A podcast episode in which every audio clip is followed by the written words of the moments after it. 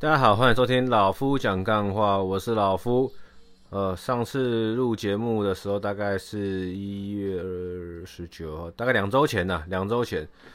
呃，那这段时间老夫经历了什么呢？就是上次录节目是跟大家说开工了嘛。OK，那开工完之后，反正从过年到现在，老夫吼总结啊，大概经历过了这个确诊，然后加上类诺罗病毒。确诊的时候呢，呃，喉咙真的很痛，然后还有肌肉酸痛，因为是我的背部，背部的脊椎周围到下下背部这整个脊椎那个肌肉都非常的酸痛，然后喉咙很痛，然后鼻塞，大概这样子症状吧。然后到了确诊症状舒缓之后，就是味觉失调，就是。我本来对味道的敏锐度自认为算是蛮敏感的，然后后来在确诊之后发现说，哇，我怎么吃东西味道大概少一半，哦，一直到现在大概恢复了七成的，还有三成的味觉，哦，还没找回来，那再努力让自己身体好起来。那确诊过后的重量训练，其实我的心得啦，哦，是没有什么太大的影响，在训练上来说的话是还可以接受，只是后来。遇到了这个类诺罗病毒哈，又让我受到比较大的打击，就是身体一直会呃反复的忽冷忽热，然后呢就不只是背部酸痛了，是全身的肌肉哈，只要碰到就会痛哦。因为我平常洗澡的时候会用一个类似刷身体的那种很像菜瓜布的东西刷哦，那那几天呃。有这种类诺罗状况发生的时候，我就刷起来身体是非常的痛，所以我都不敢刷太大力。哦，那一直到今天，我自己自认为啊，状况大部分都恢复了百分之呃八成以上了。所以说，我下周开始又会持续恢复我的重训之旅啊。只是说重训一开始我可能会选择做。原本训练量的百分之五十吧，好，用这样子的方式慢慢让身体再软起来，不要一次就做到原本的训练的总容量，我怕身体会没堪了。因为我在想说，会不会是我确诊结束的时候，我一样是做一样的训练，然后导致说其实我的身体没有恢复到完整，然后我又在训练它的情况下，身体发炎才容易被这个不是不管是诺罗还是肠病毒给。啊，影响到哈，抵抗力弱嘛，就被影响到，哦，然后就拉了一天而已，我就是拉了一个早上吧，然后就开始是不断的想吐，但是我没吐出，我没我没有吐出来，然后去打针，吃了药，然后狂睡吧，狂睡了两天，一直到今天礼拜天，整个身体状况算是好好很多了，我吃也可以正常吃了，就不会再有那种很严重的呕作呕感了。那大便来说的话，目前也是算是一个正常状态啊，所以说我认为应该是恢复蛮多的了啊啊，跟大家分享一下，开工后大家可能忙于工作，那我就遇到一些接二连三的状况哈。再来就是老夫预计啊，四月的时候会跟我的哥们一起去泰国啊，会蛮期待的，真的蛮期待的，因为我第一我没很久没出国了，好。第二，虽然说我不是个爱出国的，但是呢，跟兄弟们一起去出国，这倒是头一遭哦。因为去泰国又是我没去过的一个国家，我觉得蛮新鲜的，所以是蛮期待、蛮期待的。那到时候真的出国玩回来，再跟大家分享一下我的对于泰国之旅的一些心得，好吗？哦，那再说的话呢，投资的部分，嗯，今年年初开工之后，我做一个比较激进的转变。哦，虽然说现在各个投资机构都在说，哦，我就接下来是要面临衰退，那包含听我偶像的频道说，他们在这个时间点他们在做减码动作，但是我也不后悔我决定啊。什么决定呢？就是我把我台股原本做多的指数改成做，呃，我开盘一当天呐、啊，开盘当天哈，新工。新呃、新工呃呃开工日当天，我就把我原本做多的那个六二零八给我做的六二零八给平仓了，那要去做正二哦零零五零正二，结果我没有那个账号哦，说我没有没，应该说我没那个资格，所以又大概花了一两天吧时间去申请，然后才做。那也谢谢那一两天的时间啊，让我后面买进去的正二相对不是买在高点哦。那当然了，现在。我买它不是为了短暂的一两个月，而是看到年底或是看到明年哦，整的一个台湾指数的发展，所以说我才会毅然决然的，然后好从原本的呃部位变成了一个正二哦内建杠杆的一个商品。啊，因为我做过融资，呃，我做过衍生性商品啊，那我会我我自己会害害怕，所以说像这样子内建杠杆的商品，我就会觉得对我来说风险算是小很多，所以我选择这么做。那美股的部分来说的话呢，我也把我在那个 First Trade 的账户，把里面的一些个股，这基本上都是资讯类股了，我就把它全部换掉，全部同同同天，那是当天的，当天全部平掉完之后，全部换成 TQQQ 哦，就是在这个时间点，我开始认真的积极看好未来科技股的表现哦，那。讲是讲嘛，做是做嘛，所以我讲跟做同时进行，就差不多在开工日的那一两天哈，发生这件事情。那我们就看看到年底，呃，年底是生是死吧？诶，对，因为毕竟第一周之前我们在过年的时候，美股表现是算不错，然后在我们开工完之后呢，有有点每况愈下的状况哦出现的哈，那。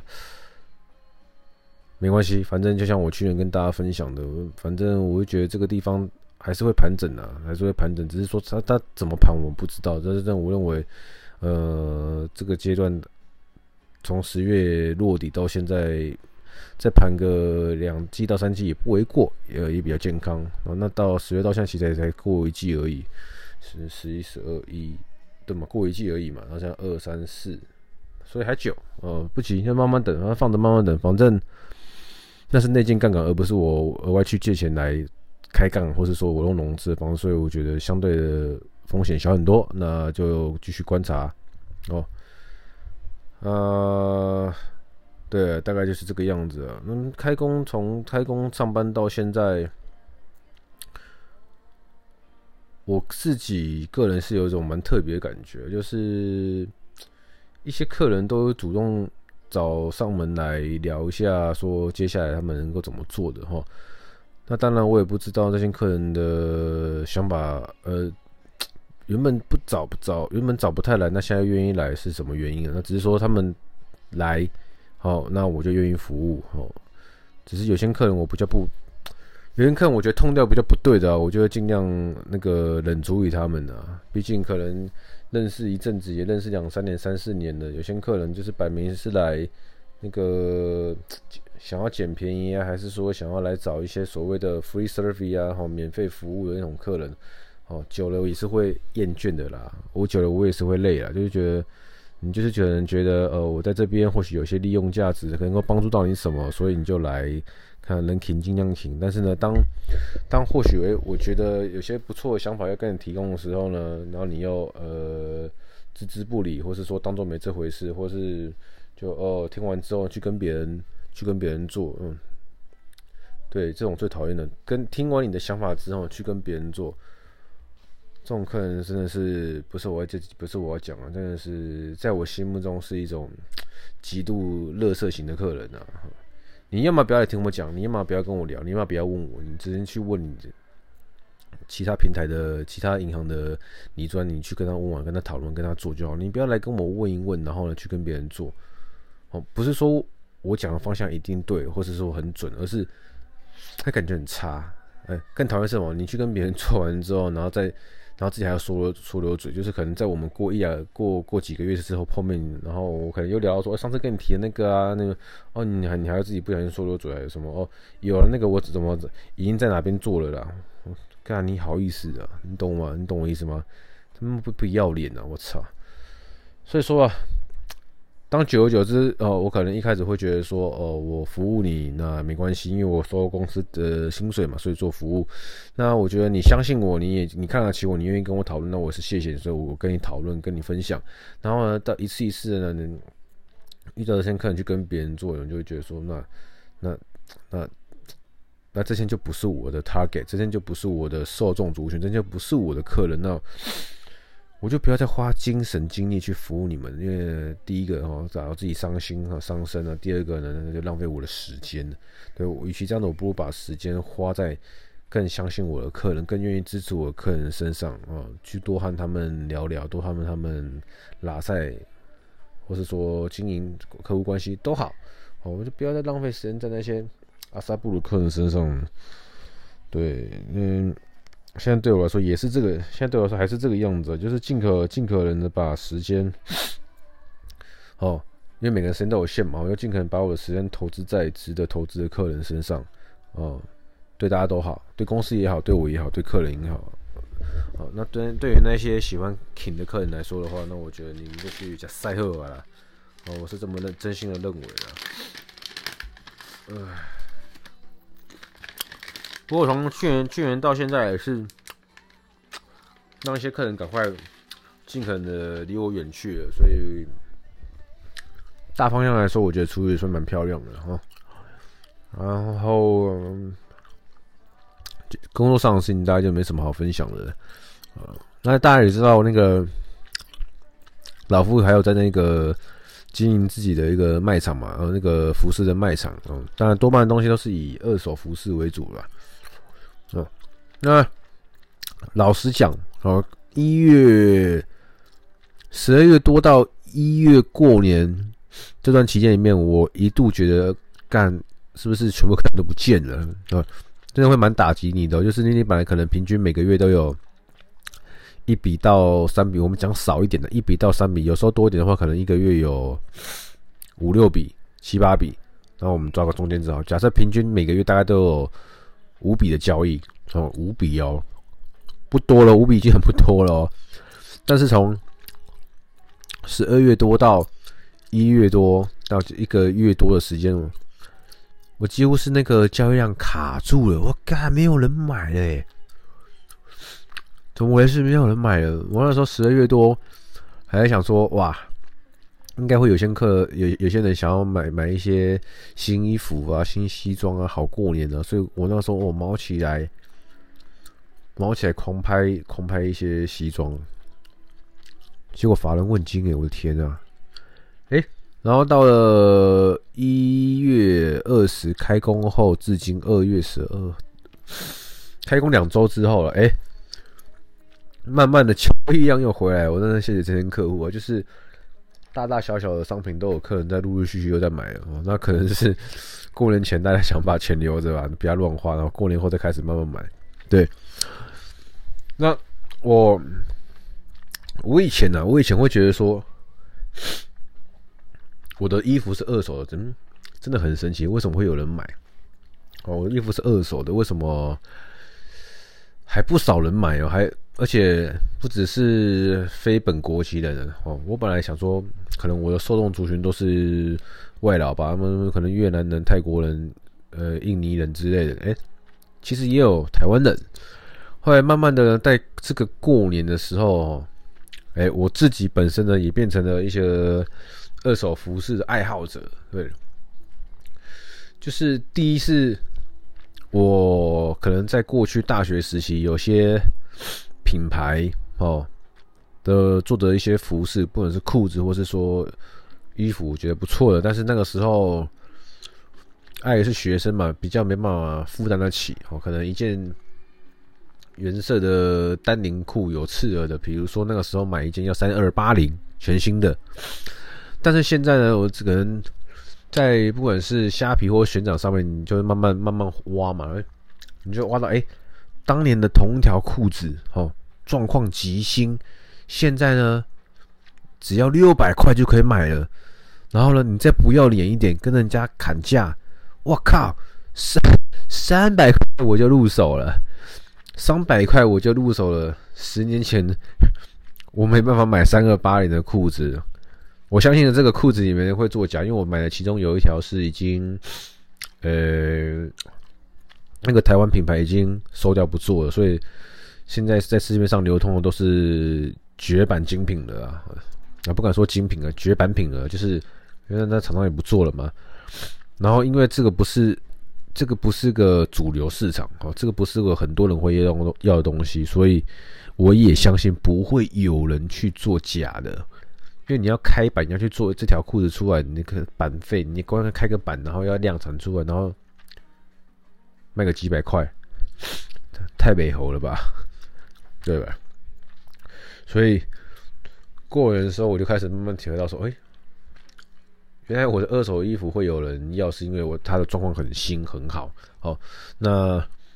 人家不用花，人家不用花当时新品的钱，可以买到好。一样的材质，一样的面料，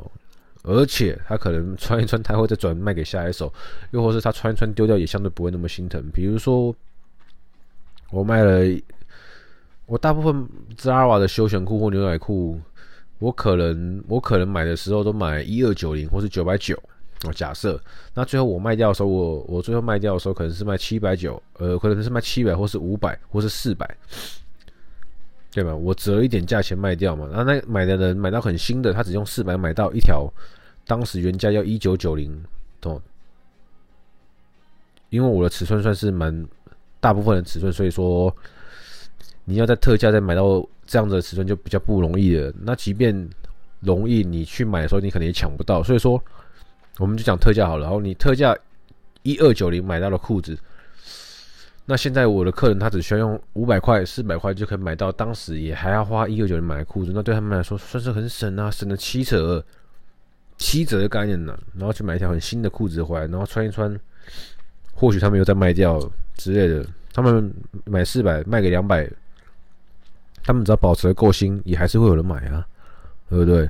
然后我自己就算是二手。的衣服看一看完之后，我我又去看古着店哦，就有蛮多收获了。就是诶，在古着店你会看到一些东西，它可能是比较有年代的，但是你会发现说它的布料其实，或是说它的做工细节都蛮好的。然后你就觉得说，哦，这个东西在当时买可能要三四千块、两三千块、四五千块，但是现在在古着店，好，人家挑出来的货，古着店你可能买只需要九百块、七百块、一千一。就可以买到当年年代的一些质感的东西哦，就跟我在买二手东西感觉很像，所以说呢，我就被烧到了哦，就被烧到了，所以就在古着店或是说那种二手衣服的专卖店，就开始到处挖宝哦。那也也挖到了一些一些一些不错的裤子跟衣服了，那尤其是有一件皮衣，我觉得它的它，我当时在里面的内标。都非常有年代感的哦，然后我都是英文，我还不知道怎么去翻，不知道什么他写什么，反正后来用字典查一查，就发现哦，小羊皮，哎、不错哎，难怪难怪拿起来那么轻，因为我在 Lara 买了一个皮衣，也是特价买的，但是呢，它是牛层皮哦，相对就很重，那个小米整件外套就非常轻，然后穿起来又蛮有复古感的，但是又不会觉得很显老。啊、也是我没有的版型，没有我我没有这样类型的皮，所以我就买了。好，而且我当时在想的时候，说在当时还没看价钱的时候，在试穿的时候就可能在猜说这个大概三千块，或是说四千块，是吧？结果呢，哎、一问老板完之后再杀个价，最后两千五成交，我也是蛮满意的。哦，两千五可以买到这样子品质的东西，我觉得可以的啦。对。那么穿一穿以后，如果真的我不穿再卖掉，我卖个一千五、两千也 OK 啊，对不对？哦，甚至我觉得卖两千五都不为过啊，因为两千五已经真的很便宜了，以这个材质哦，跟大家分享一下。所以说我可能新品的衣服我还是会看呐，对，毕竟我就爱买嘛。那那能穿一穿，有些东西不是。不常穿，我就再放到旋转上面去找下一个人去照顾它。好，那二手东西也会是我青年可能会三不五时没事就会去逛一下一些地方了。毕竟在那边哦，当做寻宝的感觉真的是蛮特别的，嗯，蛮喜欢的感觉的。当然，或许哪一天我又不喜欢这感觉，那我就不会再这么做，或者说当支出就会慢慢变少。不过我现在是，嗯。在这里面玩的蛮开心的，跟大家分享一下。然后，如果没有那么有严重洁癖的人啊，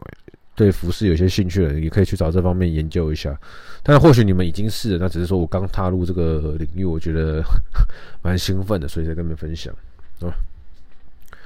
好了，就今天也是大部分家事做一做，东西弄弄，身体状况差不多比较好，所以。这个神来一笔，又录个 progress，跟大家分享一下我的近况，那就大概录到这里，也没什么特别的哈。下次有一些比较新的梗，有一些新的故事，再跟大家做一些分享，好吗？好，人生少一点比较跟计较，你会过得比较快乐。我是老福，好，谢谢收听，拜。